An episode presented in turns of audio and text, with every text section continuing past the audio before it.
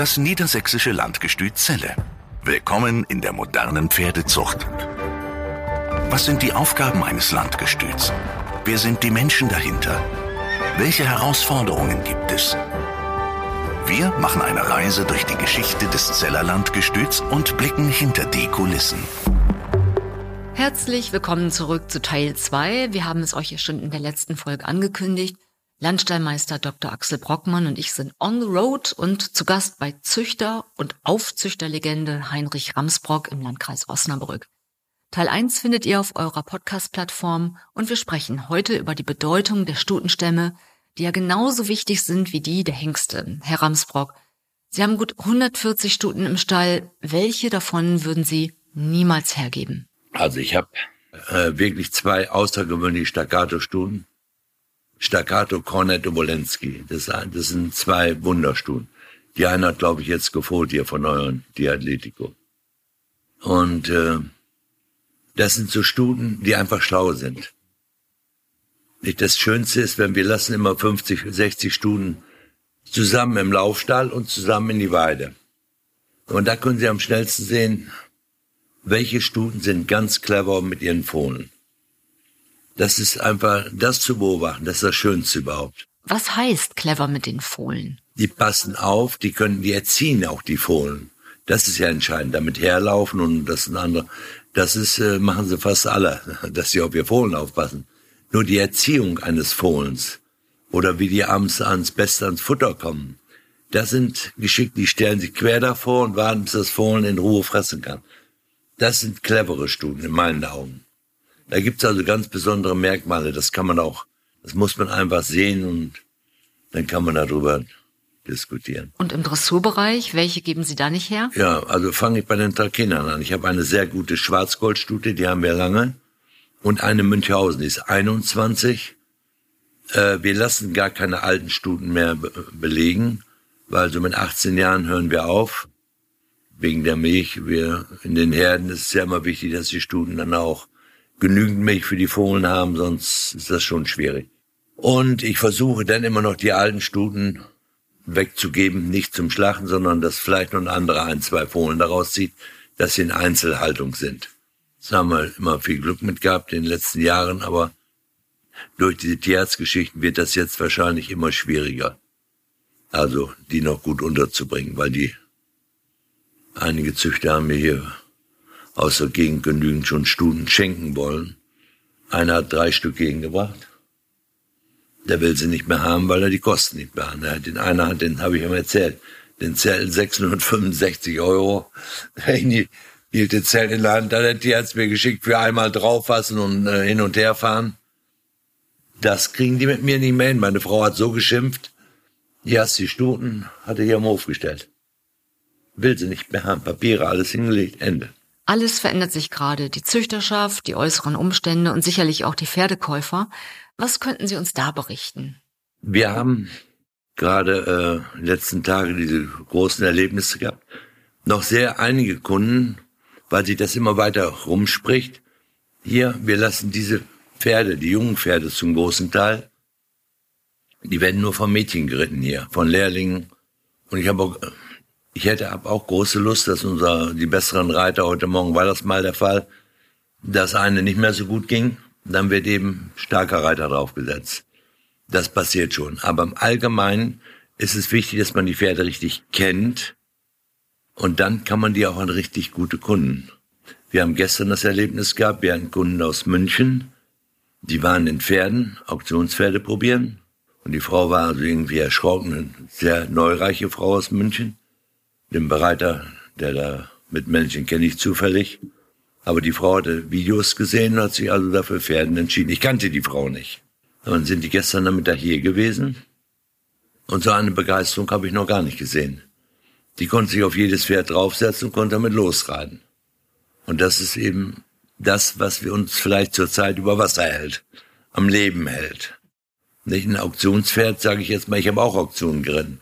Die werden ja etwas anders geritten wie bei uns, sagen wir im Alltag, wenn die brav den Kopf runterhalten und Qualität und Ehrlichkeit. Richtig, so kann man's. Sie können es besser ausdrücken. Aber das heißt ja nicht, dass sie dann zu Hause genau auch das liefern und die Käufer sind ja auch nur dann zufrieden, wenn das Pferd auch in der Zeit danach gut läuft? Also glauben Sie mal, ja, wir können das auch oder haben es auch gemacht. Pferde stark geritten und die laufen ja nach vier Wochen nicht mehr mit den Mädchen oder mit den Frauen. Das ist ja unser Problem in der ganzen Entwicklung. Das ist ja auch das Problem, wenn man von der Körung und den ganzen Weg nachverfolgt. Ne? Worauf achten die Käuferinnen und Käufer heute? Die Abstammung oder die Rittigkeit oder das Aussehen? Nur die Rittigkeit. Also von der Farbe kann man sich schnell umstimmen. Und äh, die Dame gestern zum Beispiel, die wollte überhaupt keinen Fuchs, hat dann genussvoll bei uns einen, einen Fuchs geritten und hatte sehr viel Freude. Gut, der ging auch gut und die passte auch gut da drauf. Ne? Aber da kommt es eben auf die Rittigkeit an.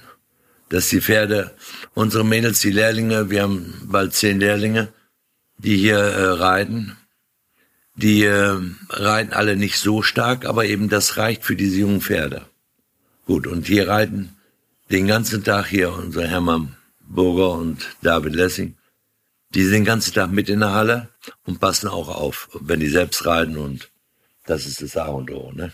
Ja, muss man eins auch bei Heinrich sagen, du hast den Namen Hermann Burger eben äh, genannt. Das Heinrich hat ja wahnsinnig viel Auszubildende hier gehabt, aber die Mitarbeiter, die ständigen Mitarbeiter sind auch immer sehr, sehr lange bei dir. Das ist also schon eine große Familie, also die, da ist keine große Fluktuation. Wir haben einige 30 Jahre hier.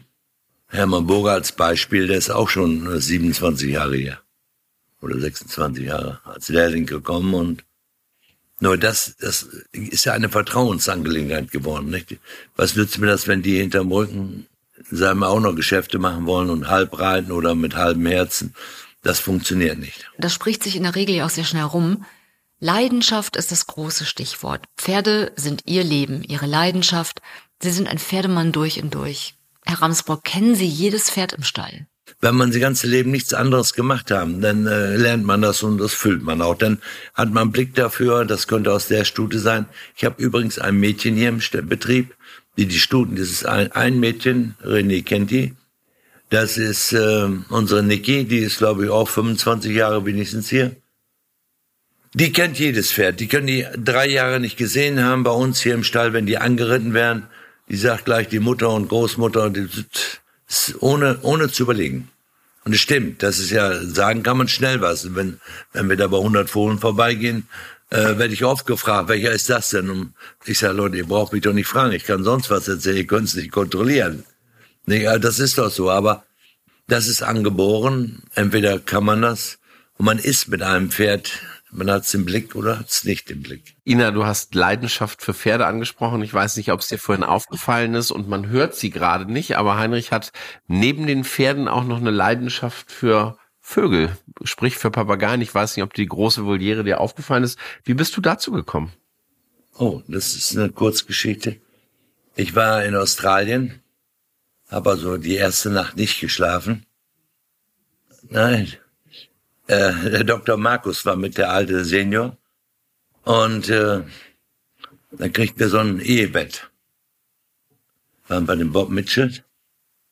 Und dann, ich kann also nicht, äh, wenn sie da geschlafen hätte, ich bestimmt geschlafen, aber mit einem Mann in, einem, in so einem Doppelbett, da kann ich nicht. Bin ich aufgestanden und dann bin ich spazieren gegangen. Da war ich an so einem River, bin bestimmt eine Stunde gelaufen, weil ich immer wieder so Vogelscharen sah hab da in so einem River gesessen und dann kamen diese Papageien. Das war unfassbar. Über alle Sorten.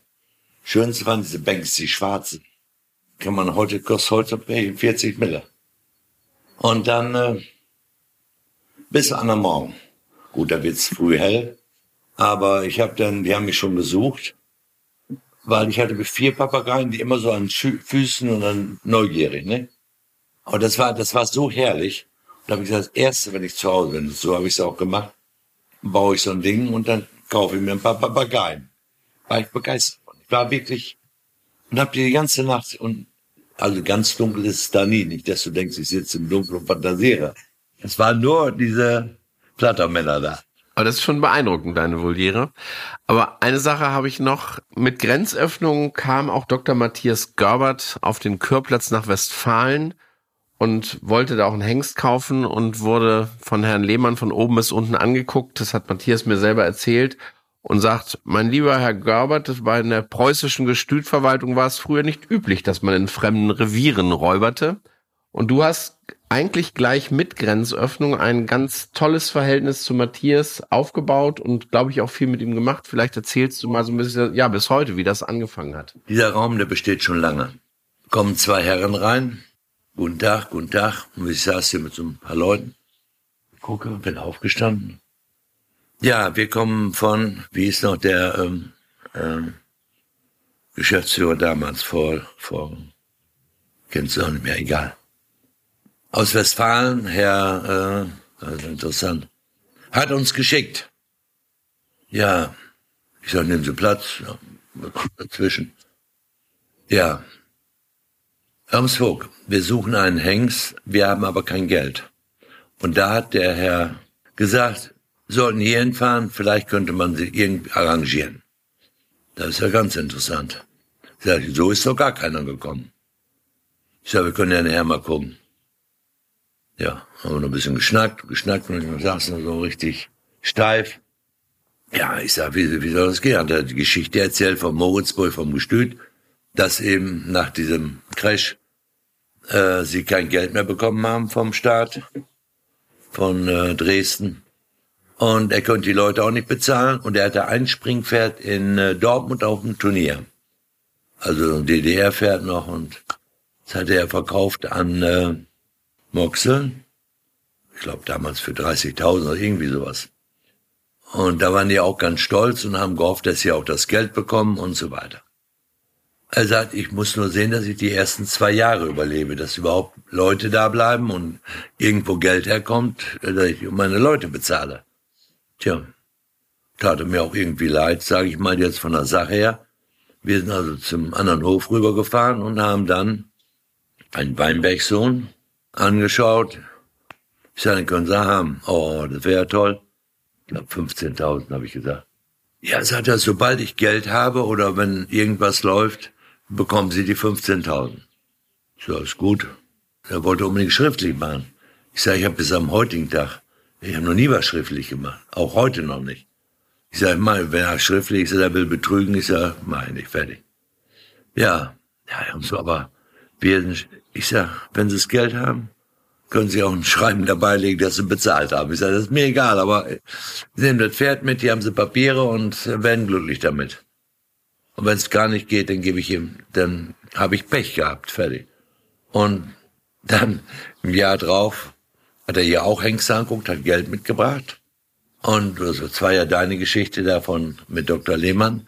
Lehmann war hier, hat sich zwei ausgesucht, aber diesen speziellen wollte er nicht. Ich glaube, das war der Weinberg, kann sein. Der erste war so ein brauner. Dann sind immer noch Trommelpferd gehabt. Dieser Weinberg, den wollte Lehmann nicht, weil die, das hatten sie, das Blut fiel und ist ja auch verständlich. Auf alle Fälle, ich habe Matthias den für meinetwegen 20.000 zugesagt. Ich habe, wenn er gekürt ist, kannst ihn bekommen für 20.000. Oh, und er war glücklich, ja. So, nach der ersten Vorführung von den Hengsten stand ja fest, dass dieser Hengst auch gut gekürt wird. Ja, aber das ist einfach schön, Heinrich. Und dann kommt Lehmann, im Stall stehen wir alle so zusammen. Oh, Herr Ramsburg. Und dann kam diese Geschichte mit, mit den Bildern und, äh, ja, an dem Hengst, ob ich den nochmal rausholen kann. Nee, ich sagte, ist verkauft nach Moritzburg. So. Und dann hat er diesen Spruch nochmal gemacht mit der Wilderei. Ich sag, Sie haben mir aber gesagt, dass Sie den Hengst nicht wollen. Vorher. Kein Wort mehr drüber gesprochen, Wilsberg. Ich glaube, wir könnten hier noch stundenlang weitersprechen. Wir brauchen, glaube ich, noch eine Fortsetzung dieser Folge.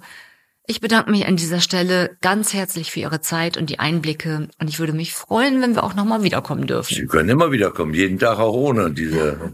jo, dann bringe ich einen Pferdehänger mit. Mal schauen, was denn hinterher da drauf steht. Da kriegen wir aber fertig. Da machen Sie keine Sorgen drum. Und wenn euch diese Folge gefallen hat, freuen wir uns wie immer über eine Bewertung oder auch über eure Anregungen für weitere Themen. Schickt einfach eine Mail an podcast.landgestützelle.de. Das niedersächsische Landgestüt Zelle. Willkommen in der modernen Pferdezucht. Damit ihr keine Folge verpasst, abonniert uns und folgt uns auf Facebook und Instagram. Alle Infos auch unter landgestützelle.de.